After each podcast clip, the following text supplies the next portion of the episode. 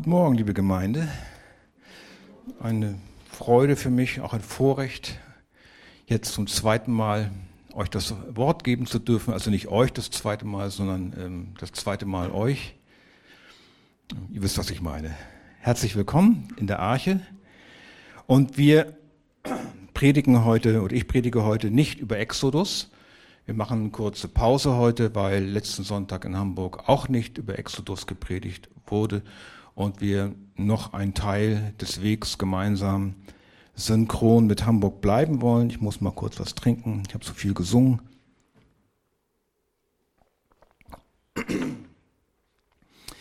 Und ihr könnt aufschlagen Matthäus Evangelium, Kapitel 8, ab Vers 23. Matthäus 8 ab Vers 23 bis 27.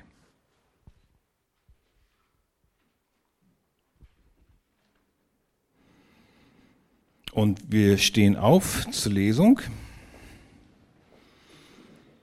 Bevor ich das Wort lese, bete ich noch für das Wort.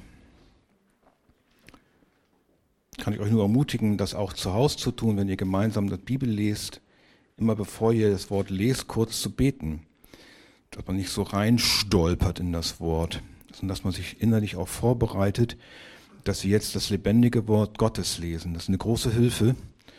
Ähm, das ist eine kleine innere äh, Pause zu machen.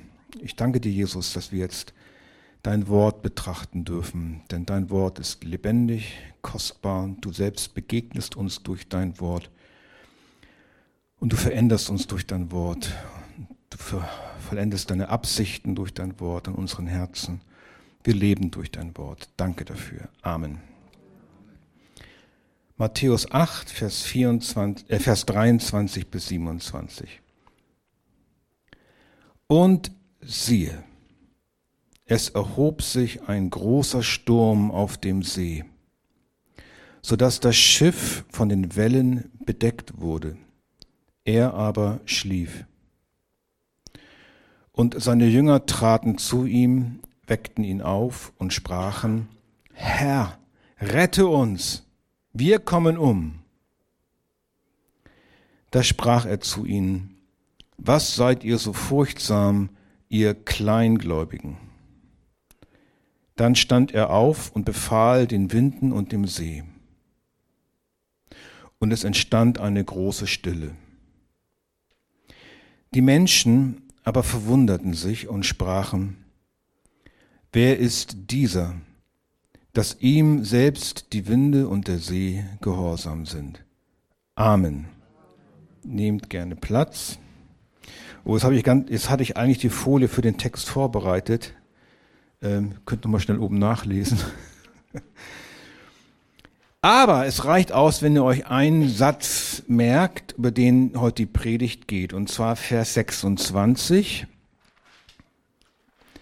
Da ein Teil des Verses, und zwar spricht Jesus zu den Jüngern im Boot, oder wie es im Vers 27 heißt, den Menschen. Was seid ihr so furchtsam, ihr Kleingläubigen? Deswegen auch der Titel der Predigt, damit beschäftigen wir uns heute, was ist Kleinglaube? Es geht also um die Frage, heute in der Predigt, gläubig, kleingläubig, ungläubig. Und es ist gut, wenn wir Bescheid wissen über unseren Zustand. Dazu betrachten wir als allererstes unsere Geschichte die Geschichte der Kleingläubigen. Also Jesus nennt seine Jünger in dieser bedrohlichen Situation kleingläubig. Kleingläubig. Er sagt nicht, ihr Ungläubigen. Es besteht also ein Unterschied zwischen kleingläubig und ungläubig. Es war ja nicht so, dass die Jünger nicht glaubten. Ich meine, sie vertrauten doch ihrem Herrn. Sie waren dem Ruf gefolgt. Matthäus, steh auf, komm mit mir. Simon, Andreas, alle sind mitgekommen. Sie hatten alles hinter sich gelassen. Sie folgten ihm nach. Sie glaubten ihm, vertrauten ihm. Und Jesus sagt sogar in Johannes 15, Vers 3, ihr seid schon rein um des Wortes willen, das ich zu euch geredet habe. Wir können also nicht sagen, dass die Jünger ungläubig waren. Von allen, wir wissen ja nicht bei dem Einzelnen, es waren ja nicht nur die zwölf vielleicht im Boot, die Menschen heißt es da und Judas, das war mit Judas Iskariot. Es geht darum, im, um das Grundsätzliche. Wir können nicht sagen, dass die Jünger ungläubig waren. Und deswegen im Lukas-Evangelium, in der Parallelstelle, da sagt Jesus nicht, ihr Kleingläubigen, er fragt sie, wo ist euer Glaube? Er sagt nicht, ihr habt ja keinen Glauben. Er fragt nur, wo ist denn der jetzt? Also wie verläuft nun die Schiffsreise oder die Lebensreise von solchen Kleingläubigen. Also sie sind Jünger Jesu, die mit ihm in das Schiff gestiegen sind, wie wir ja in Vers 23 gelesen haben. Und das mag manchmal auch sein, dass Menschen sagen, also wenn ich jetzt mit Jesus in das Boot steige, dann kann mir nichts mehr passieren. Stimmt das? Ja und nein. Ja und nein. Diese Antwort habe ich gelernt von aus unserem Pastorenkollegen, wenn wir so schlaue Fragen gestellt haben, unsere Lehrer, und dann die Antwort war, ja, wie ist denn das? Ist das so oder so? Ja und nein. Aber in diesem Fall ist es wirklich so. Es stimmt. Wenn ich mit Jesus in das Boot steige, kann mir nichts mehr passieren. In anderen Worten, du kommst im Himmel an. Aber wenn, mit, wenn, du mit Jesus ins Boot steigst, kann dir alles passieren. Letztlich stirbst du ja sogar, passiert dir ja auch was. Und in unserem Bibeltext hob sich plötzlich ein gewaltiger Sturm in Vers 24, so dass das Schiff von den Wellen bedeckt wurde. Und Markus schreibt, die Wellen schlugen in das Schiff, so dass es sich schon zu füllen begann. Da sieht man schon das Schiff dann untergehen und in Todesangst. Der Orkan war ganz plötzlich losgebrochen, so dass Lukas schreibt, und es kam ein Windwirbel über den See und die Wellen überfielen sie und sie waren in großer Gefahr. Und so ist das manchmal auch mit uns Kindern Gottes, dass plötzlich über uns, obwohl wir im Boot Jesu sitzen, ein Sturmwind kommt in Gestalt von allerlei Lebensschwierigkeiten. Ich, in, aus meiner Praxisgeschichte her, da war eine Frau, ich weiß nicht, war schon 25 Jahre verheiratet, 28 Jahre verheiratet und ähm, eröffnet mir dann am Tisch in der Praxis, äh, dass sie war, macht auch total geknickten Eindruck und dass ihr Mann sie jetzt verlassen möchte wegen einer anderen Frau. Da purzeln die Tränen bei ihr runter. Und ich kannte die Frau schon sehr gut ähm, aus dem Praxisbetrieb heraus. Und dann stellte sich raus, dass dieser Mann schon zwölf Jahre sie betrogen hatte. Hat sie nicht gewusst. Mal vorstellen. Und dann habe ich ihr gesagt, so, dann wird es jetzt echt Zeit, dass du, und sie wusste schon was von Jesus, dass du dein Vertrauen ganz auf Jesus setzt. Und dann sagte zu mir, das habe ich schon getan. Ich habe mich letztes Jahr bekehrt im Herbst. Habe ich nicht gewusst. Und ich nur so, siehst du, ist interessant. Du steigst in das Boot bei Jesus und dann auf einmal bricht ein Sturm los. Wie gut, dass du jetzt bei Jesus bist schon zu Jesus gekommen bist, bevor dein Mann dir das gesagt hat. Da hat Gott einfach Gnade gegeben und diese arme Seele in Sicherheit gebracht, bevor der Sturm losbrach. Das machte den Schmerz nicht geringer. Das war schrecklich. Ich habe das ja hautnah mitgekriegt. Aber sie war völlig getröstet in Jesus. Ja, der Mann, der kam dann irgendwann äh, zähneknirschend und heulend in meine Praxis und, und weinte und schrie. Und ich habe gesagt, ja, oh, mein Leben brennt, mein Leben brennt. Ich habe gesagt, ja, und du bist der Brandstifter. Und dann hat er eine Scheinbekehrung gemacht, er wollte Vergebung seiner Sünden und dann aber hat er das, alles war, war nur äußerlich und dann am Ende fiel er doch wieder zurück und ging zur anderen Frau, hat sich scheiden lassen von seiner Frau, die vor mir saß, hat dann die andere geheiratet. Ja, und ähm, dann war das jetzt aus. Aber sie ist bei Jesus. Jesus bringt unsere Seele in Sicherheit bevor der Sturm losbricht.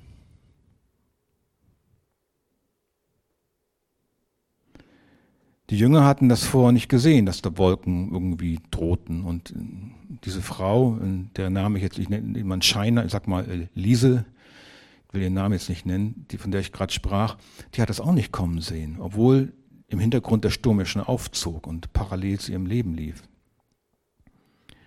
Und dann kommt Jesus rettet ihre Seele. Das ging ja nicht nur um ihren Mann, der sie betrogen hat, es geht ja um die ewige Rettung der Verdammnis. Aber er hat in seiner Liebe und Gnade, in seiner wunderbaren Fürsorge, hat er sie zu sich genommen und dann brach der Sturm los und trotzdem war sie völlig getröstet. Der Glaube an Jesus ist keine billige Lebensversicherung und keine Garantie, ohne Schwierigkeiten, Unglück, Krankheiten und Zerbruch durchs Leben zu gehen. Das ist so schön, diese Nüchternheit unseres Berichtes auch. Wenn ihr seht in Vers 22 im Lukasevangelium, da heißt es, sie fuhren ab, es erhob sich ein großer Sturm und sie waren in Gefahr. Das hatten sie nun davon, dass sie Jesus folgten. So kann das auch mit uns gehen. Du entscheidest dich ganz neu, Jesus nachzufolgen, ganze Sache mit ihm zu machen. Vielleicht hast du sogar die Gemeinde gewechselt weil du das Wort Gottes unverfälscht zu hören bekommen möchtest, du hältst es nicht mehr aus. Und dann auf einmal kriegst du einen Herzinfarkt, die Nachricht eines, des, des Todes eines geliebten Menschen erschüttert dich, oder du hast einen Sturz, brichst dir einen Knochen, es kommt eine überraschende Krebsdiagnose, verlierst deinen Job oder hast einen Schlaganfall. Deine Lebenssituation ändert sich plötzlich völlig. Menschen haben das beobachtet, sagen sogar, ja, siehst du, das hast du jetzt davon. Und dann mag es sein, dass es in dir auch dunkel wird. Und das ist jetzt das Entscheidende. Und das sehen wir jetzt auch bei den Jüngern. Wie reagieren jetzt die kleingläubigen Jünger? Wie reagieren wir in solchen Situationen? Und die werden kommen. Und einige sitzen vielleicht hier, die in solchen Situationen sind. Wir sehen an den kleingläubigen Jüngern etwas sehr Spezifisches. Sie geraten in Panik. Sie werden nervös, aufgeregt, ärgerlich, unfreundlich, werden vorwurfsvoll. In Markus 4, Vers 38 werfen sie Jesus vor, Meister, kümmert es dich nicht, dass wir umkommen. Wunderbarer Satz. Der impliziert ja, dass sie schon das Vertrauen haben, dass er sie nicht umkommen lassen möchte, dass er die Fähigkeit hat, sie nicht umkommen zu lassen. Wie reagieren Ungläubige in so einer Situation? Sie rufen anders, ähnlich, aber anders. Wie kann Gott das zulassen? Das soll ein Gott der Liebe sein. Das habe ich nicht verdient. Das ist unfair. Und so ähnliche Sätze. Klingt ähnlich, ist es aber nicht. Denn die Jünger und wir Gotteskinder und Christen, wenn sie wiedergeboren sind, sind, auch wenn sie als kleingläubig bezeichnet sind, eben doch Gläubige. Sie haben bei ihrer Wiedergeburt, bei ihrer Bekehrung neues Leben aus Gott empfangen, den Heiligen Geist empfangen und Jesus lebt jetzt durch den Geist in ihren Herzen. Und da bleibt er auch. Aber sie versäumen es, aus diesem Glauben zu leben. Sie lösen den Scheck, den sie einmal von Gott bekommen haben, nicht ein. Sie glauben nicht, und das ist der Punkt, dass Gott alles unter Kontrolle hat. Und wenn dann Schwierigkeiten kommen, dann schöpft man mit der eigenen Kraft das Wasser aus dem Boot, aber es kommt leider schneller rein, als es rauskommt. Sie erkennen nicht, dass es in ihrem Leben nichts gibt, was nicht über Gottes Schreibtisch geht. Woher kommt dieser Kleinglaube bei gläubigen Christen? Woher kommt dein Kleinglaube? Woher kommt mein Kleinglaube? Die Kleingläubigen kennen ihren Gott, kennen Jesus, aber sie kennen ihn nicht gut genug. Sie wissen schon etwas über ihn. Du weißt schon was über Jesus. Ich weiß auch was. Und der eine weiß vielleicht mehr, der andere weniger. Aber immer noch nicht so viel. Und das kenne ich auch bei mir. Da reichen manchmal kleinste Schwierigkeiten aus. Dass in der Stunde der Prüfung, der Bedrohung oder wenn irgendwas schief läuft, muss doch noch nicht mal eine Lebenskatastrophe sein, dass ich in dieser Anfechtung einfach still sein kann. Dann fange ich an zu nörgeln an zu meckern. Ich krieg schlechte Laune. Kann ich still sein? Ich kann nicht aushalten. Ich kann nicht danken in der Situation, in der Gewissheit, dass Jesus keine Fehler macht. Und mir fehlt einfach die Sicht, dass so wie er etwas hat kommen lassen, er auch in der Lage ist, es wieder gehen lassen zu können. Und so wie er etwas gegeben hat, so kann er es auch wieder nehmen. Ich erinnere mich, da war ich aber kein Christ. Wäre interessant zu wissen, wie ich heute reagieren würde. Da hatte ich irgendwie mir ein Autoradio gekauft, ein ganz tolles vom Pioneer. Das war, als ich noch jung war. Bau das ein, war ganz stolz, halte an und dann habe ich jemanden besucht, komm wieder, eingebrochen, Radio weg. Heute kann ich drüber lachen, ihr lacht auch, aber in dem Augenblick war mir gar nicht zu lachen zu. Ich war kein Christ. Ich, ich weiß gar nicht, ich habe, glaube ich, Anzeige erstattet und dies und das. Ich habe mich, aber ich war äh, schon ärgerlich, aber ich glaube, ich war heute auch ärgerlich, aber heute würde ich vielleicht eher verstehen, warum Gott das dann macht. Vielleicht, weil ich Geld ausgegeben hatte, das ich gar nicht hatte, oder um meinen Stolz zu zeigen oder mein, mein, meine Angeberei, keine Ahnung. Jedenfalls, was ich sagen wollte, ja, was er ge gegeben hat, kann er auch wieder nehmen. Das kann, müssen nicht nur mal, das kann auch richtig bis ins Leben gehen, wenn es um unsere Kinder geht. Die Jünger hatten das nicht verstanden und konnten es daher auch nicht akzeptieren, dass die Schwierigkeiten, in die sie geraten waren, von Gott arrangiert waren. Gott hat alles in deinem Leben arrangiert. Pehmann, dass ihr hier in Deutschland seid hat Gott so gemacht, weil er euch liebt. Unser Vater im Himmel möchte, dass unser Glaube sich bewährt und dass wir ihm auch in Schwierigkeiten und schweren Zeiten vertrauen, dass wir es lernen, ihm zu vertrauen. Und darum sendet er uns Prüfungen, damit wir wachsen, damit wir stark werden, der alte Mensch abnimmt und Jesus in uns zunimmt. Gott macht nie einen Fehler. Und so sind alle Dinge, die er in das Leben seiner Kinder kommen lässt, gut. Manche Gotteskinder haben eine Vorstellung, dass es im Universum eine Art Dualismus gibt. Dualismus heißt einfach nur Zweiteilung. Aber auch nicht irgendwie so eine Zweiteilung, einfach das Gott, also das Gute und das Böse sind zwei gleichwertig gegenüberstehende Kräfte, äh, Gott und der Teufel. Äh, sie teilen äh, sich die Herrschaft und äh, das sind Menschen, die glauben so eine Art biblisches Yin und Yang.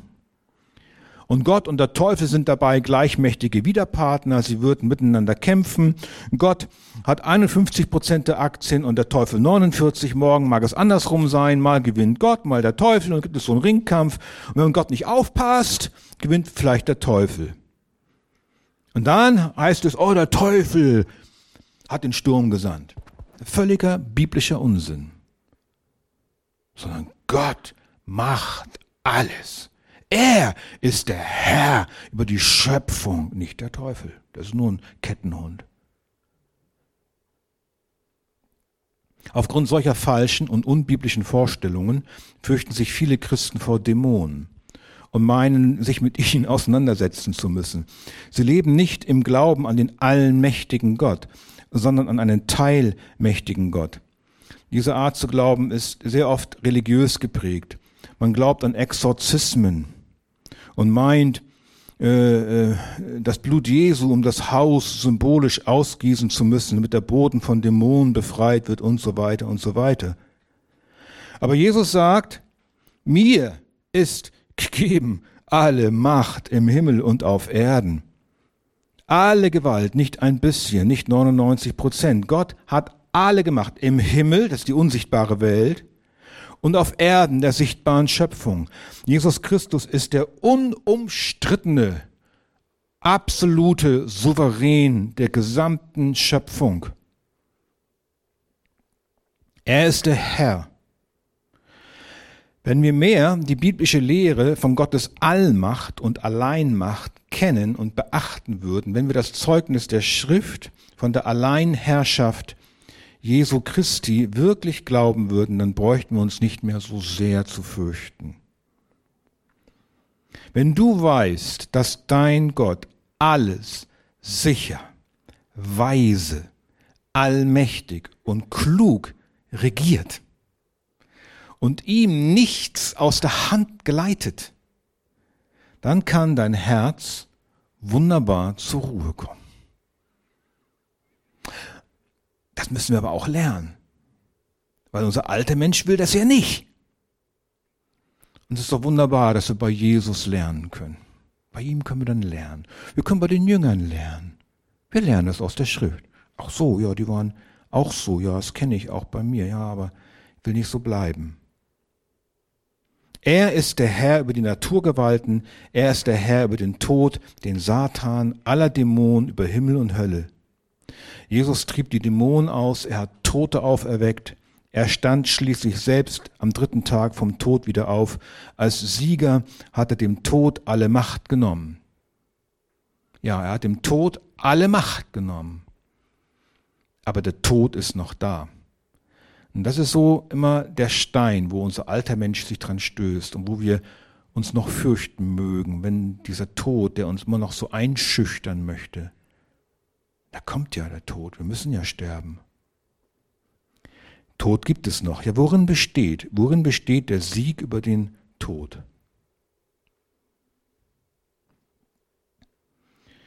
Und im Hebräer, der äh, Schreiber, der Hebräerbriefautor sagt das so, Ich persönlich glaube, dass das Paulus hier ist, aber das weiß ja keiner so genau. Ich würde mich freuen, wenn es Paulus ist, aber der Hebräerautor sagt es so. Da nun die Kinder an Fleisch und Blut Anteil haben, ist er, Jesus, gleichermaßen dessen teilhaftig geworden. Er hat also Fleisch und Blut angenommen, damit er durch den Tod, durch seinen eigenen Tod, den außer Wirksamkeit setzte, der die Macht des Todes hatte, nämlich den Teufel, und den kommt's, und alle diejenigen befreite, die durch Todesfurcht ihr ganzes Leben hindurch in Knechtschaft gehalten wurden. Die Todesfurcht ist eine, eine Versklavung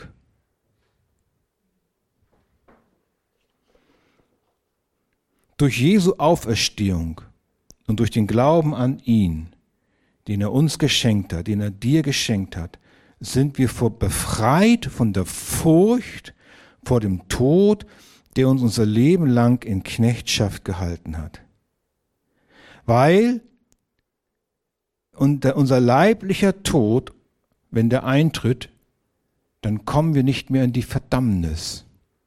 Wir werden nicht mehr im Gericht zu Verdammnis verurteilt. Wenn du an Jesus glaubst, dann ist der Tod, der Durchgang sofort zu Jesus. Wie Paulus sagt, ich habe Lust abzuscheiden und beim Herrn zu sein.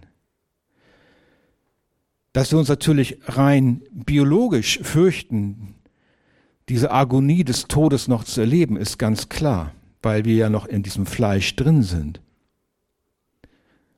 Aber durch Jesu Tod und Auferstehung sind wir wirklich befreit. Wir haben es vorhin auch, äh, wir singen es nachher noch.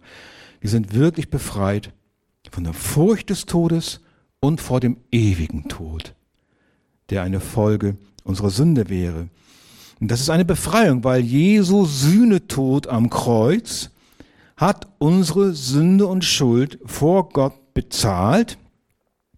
Jesus starb ja an meiner Stelle aus Liebe. Gott beweist seine Liebe zu mir am Kreuz, indem er an den Platz geht, der für mich bestimmt war. Ich muss noch sterben, ja. Und nun kommt es darauf an, dass wir die richtige Haltung bekommen.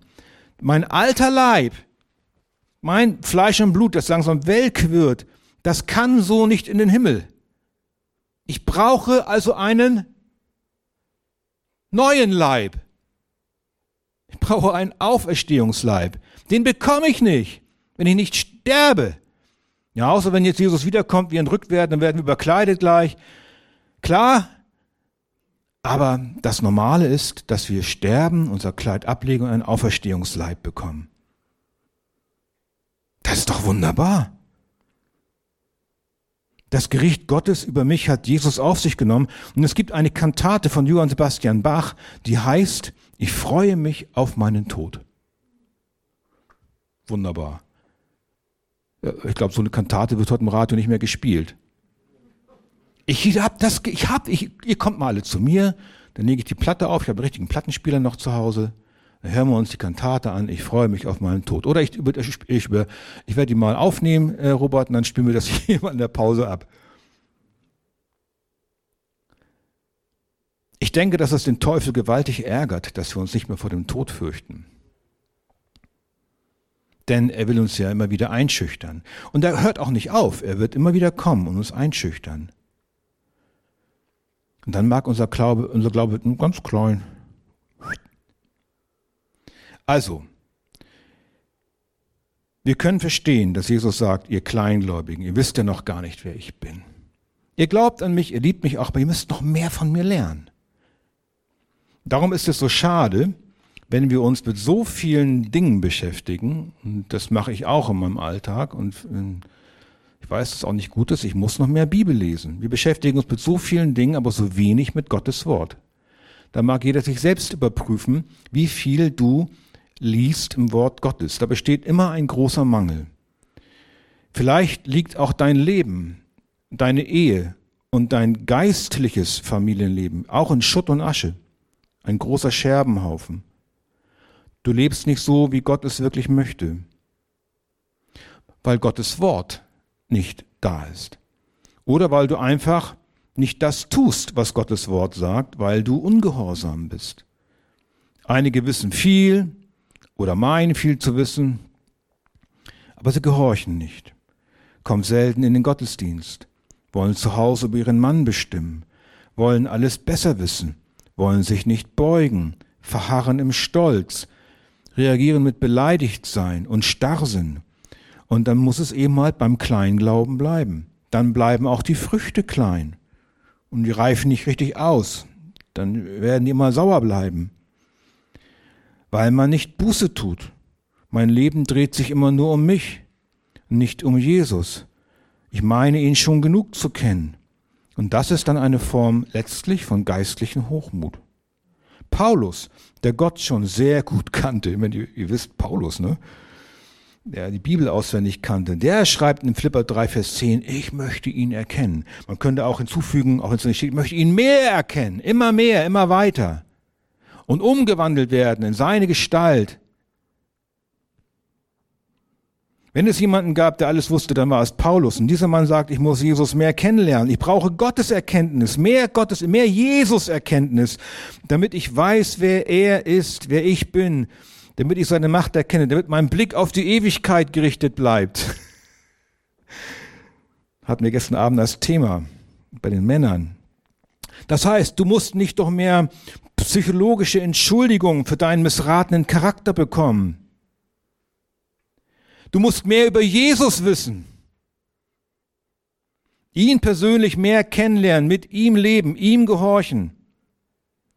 Daher sage Jesus doch, wenn es so ist, und das ist eigentlich bei uns allen so, dass es dir leid tut, so wenig ihn zu kennen, ihm nachzufolgen.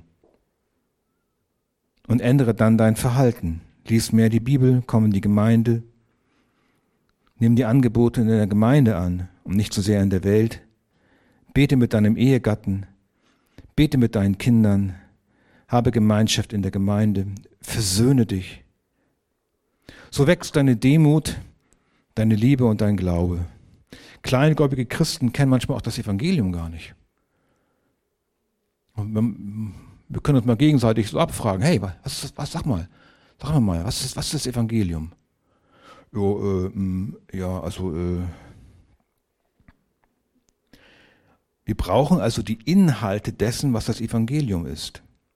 Das ist gut, dass ihr in den Gottesdienst kommt, denn der Glaube kommt ja aus der Predigt. Wie gut, dass wir immer das Evangelium predigen. Christus starb für mich. Er ist der König des Universums. Der Sohn Gottes kam, um für mich zu sterben. Das ist der Kern. Aber wenn wir nicht fest verwurzelt sind in der Lehre von der geschenkten Gerechtigkeit Gottes, die uns vor Gott gerecht macht, dann werden wir für jeden Wind umgeworfen. Da muss doch nicht mal ein großer Sturm kommen. Da reicht es schon aus, wenn so. Aber, dass wir das Evangelium kennen, ist unabdingbar, denn Gott bereitet uns durch die Lehre und durch das Evangelium und durch die Beziehung mit Jesus auf den größten Sturm vor, den wir ja alle noch durchleben müssen. Ich habe davon schon gesprochen. Den Job zu verlieren und krank zu werden, das ist alles keine Kleinigkeit, aber letztlich ist es doch eine Kleinigkeit. Die entscheidende Frage ist, komme ich in den Himmel oder bleibe ich verloren? Komme ich etwa in die Hölle? Und dann kann es sein, wenn Kinder Gottes nicht fest gewurzelt sind in, im Evangelium, wenn da die Lehrinhalte irgendwie schwankend sind, dann kann das auch eine, gro eine große Not geben am Sterbebett. Da brechen manchmal Stürme los. Das hören wir ja auch von Pastoren. Ich weiß nur, dass Wolfgang das früher immer gesagt hat, wenn er so Geschichten erzählt hat am Sterbebett. Wir haben noch nicht so viele Geschichten am Sterbebett erlebt. Aber die großen Pastoren schon. Wie dann Kinder Gottes am Sterbebett anfangen zu zweifeln. Hat es ausgereicht? Hat mein Glaube ausgereicht? Haben die Dinge ausgereicht, die ich getan habe? Bin ich, gehe ich vielleicht doch noch verloren? Das heißt nicht, dass sie verloren sind, nur weil sie jetzt zweifeln oder kleingläubig sind. Sie sind einfach nur kleingläubig. Sie kennen ihren Herrn noch, noch nicht so gut. Sind 80, 90 Jahre alt geworden und kriegen dann Angst.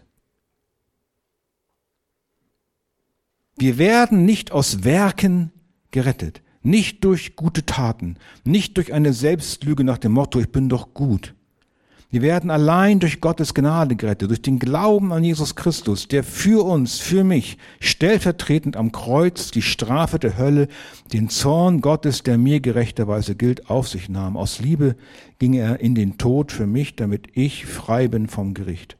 Wenn ich das glaube, und das, muss, das predigen wir immer wieder, das müsst ihr euch auch selbst predigen.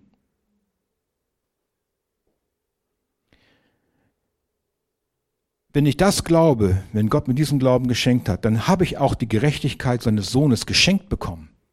Sie gehört mir. Und ich werde bestehen im Gericht, nicht wegen meiner Gerechtigkeit, sondern wegen Jesu Gerechtigkeit, die er mir geschenkt hat. Und viel Angst, Furcht, Panik, Entsetzen, Zukunftsangst, Depression, Sorgen rühren daher, weil wir Jesus noch nicht kennen und uns Gottes Macht noch nicht klar wurde. Wir haben dieses wunderbare Geschenk der Gnade Gottes noch nicht richtig erkannt. Deine Angst rührt vielleicht daher, dass du meinst, noch etwas selbst zu deinem Gutsein beitragen zu müssen. Man will sich nichts schenken lassen. Aber auf mich ist doch kein Verlass. Wenn ich auf mich vertrauen müsste, ja, dann fange ich an zu zittern. Nur auf Jesus ist 100% Verlass. Was er am Kreuz getan hat, hält im Gericht stand. Der Sündlose starb für den Sünder. Also, Kleingläubige haben den unvergänglichen Samen des lebendigen Glaubens in ihren Herzen. Wenn ich das entdecke in mir, dann heißt das nicht, dass ich ungläubig bin. Ich bin nur kleingläubig. Ich vertraue nicht genug. Ich kenne Jesus noch nicht genug. Aber in unserer Geschichte kommen dann die Jünger ja doch zu Jesus. Und sie wecken ihn auf. Und sie werden gerettet. Und was macht Jesus? Kümmert er sich zuerst um den Sturm oder um die Jünger? Er kümmert sich zuerst um die Jünger und um ihren Kleinglauben, beruhigt sie. Und dann stillt er den Sturm. Bei den Ungläubigen, das ist anders. Die Ungläubigen, die Jesus nicht in ihren Herzen haben, müssen in ihrer Angst bleiben. Wenn Krankheit, Unglück und der Tod in ihr Leben einbrechen, dann hat der Ungläubige keinen Heiland an Bord, keinen Retter. Sie empören sich darüber, dass jemand ihretwillen am Kreuz sterben musste. Habe ich letztens erst erlebt. Sie leben in dem Reflex, dass sie selbst ja gar nicht so böse sein könnten, dass nur der Tod des sündlosen Lammes Gottes ihre Schuld bezahlen könnte. Das ist ja schrecklich, weil der andere stirbt. Ja, das will ich nicht glauben. So schlimm bin ich nicht. so ist die Ablehnung des Todes Jesu, die Ablehnung des Kreuzes gerade der Ausdruck dieses Unglaubens, der ihr böses Herz beweist. So gibt es für den Ungläubigen, der auf die Barrikaden geht, wenn vom Kreuz die Rede ist, anstatt der großen Stille und Ruhe nur Orkan, Ruhelosigkeit, Anklage, Unfrieden, böses Gewissen, Angst, Depression und am letzten Endes auch die gerechte Verdammnis. Es gibt religiöse Namenschristen, die das Zentrum des christlichen Glaubens ablehnen. Die gehen in die Kirche, gehen in Gottesdienste, wo mit Pipapo und Primborium alles Mögliche gemacht wird. Aber wenn du sie dann fragst, ähm, ist Christus sich am Kreuz gestorben? Was? Das Kreuz schrecklich, so etwas. Wie kann, was ist das denn? Kenne ich alles. Für den Gottlosen, für den Ungläubigen gibt es, wie die Schrift sagt, keinen Frieden. Und der Glaube an Gott ist nicht irgendein Glaube, er ist untrennbar mit dem Glauben an Jesus verbunden, denn nur durch Jesus erkennen wir Gott. Wer mich sieht, sieht den Vater, sagt Jesus. Glaubt an Gott und glaubt an mich. Es gehört zusammen. Daher ist es besser, der kleinste Ungläubige, der, der kleinste Kleingläubige zu sein. Es ist besser, der kleinste Kleingläubige zu sein, als ein Ungläubiger. Und jetzt zum Schluss. Wir sind immer Kleingläubige. Keiner kann von sich sagen, dass er ein Großgläubiger ist. Da würde ich Verdachtsmomente äußern. Wir sind immer Kleingläubige. Denn im Verhältnis zu der überragenden, unendlichen Erkenntnis der Breite, Tiefe und Höhe unseres Heilands, die wir nicht erfassen können, die wir auch in der Ewigkeit nicht erfassen können, bleibt unser Maß an Glauben immer klein. Und darauf kommt es aber auch nicht an. Es kommt nicht darauf an, dass ich einen großen oder starken oder kleinen oder breiten oder tiefen Glauben habe. Es kommt auf den an, an den ich glaube, dass der groß und stark ist. Ein kleiner Junge, der einen großen Bruder hat, der ist eben klein und schwach. Aber der große Bruder, der ist stark. Der kommt, wenn ich ihn rufe. Der kommt und beschützt. Der treibt die bösen Buben fort. Aber wir sollen auch nicht klein bleiben. Wir sollen auch wachsen. Der große Bruder lehrt mich eben halt. Und dann werde ich auch wachsen. Unser Glaube soll sich also bewähren. Und dazu sendet uns der Vater im Himmel Prüfung über Prüfung, weil er uns liebt, weil er uns erzieht, damit wir Jesus ähnlicher werden. Wir sollen nicht so bleiben, wie wir sind. Und wir bleiben auch nicht so.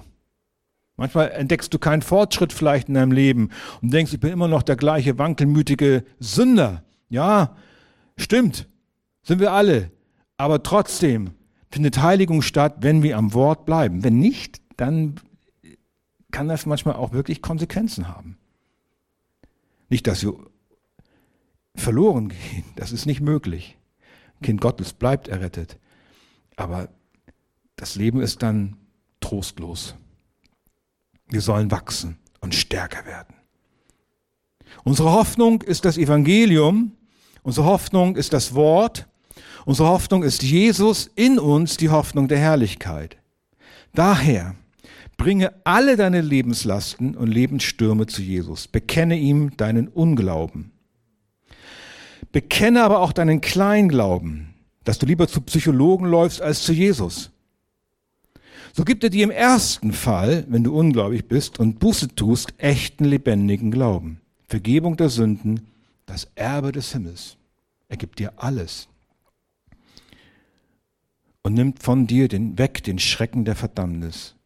Und im zweiten Fall, wenn du ihm deinen Kleinglauben bekennst, dann empfängst du neue Freude.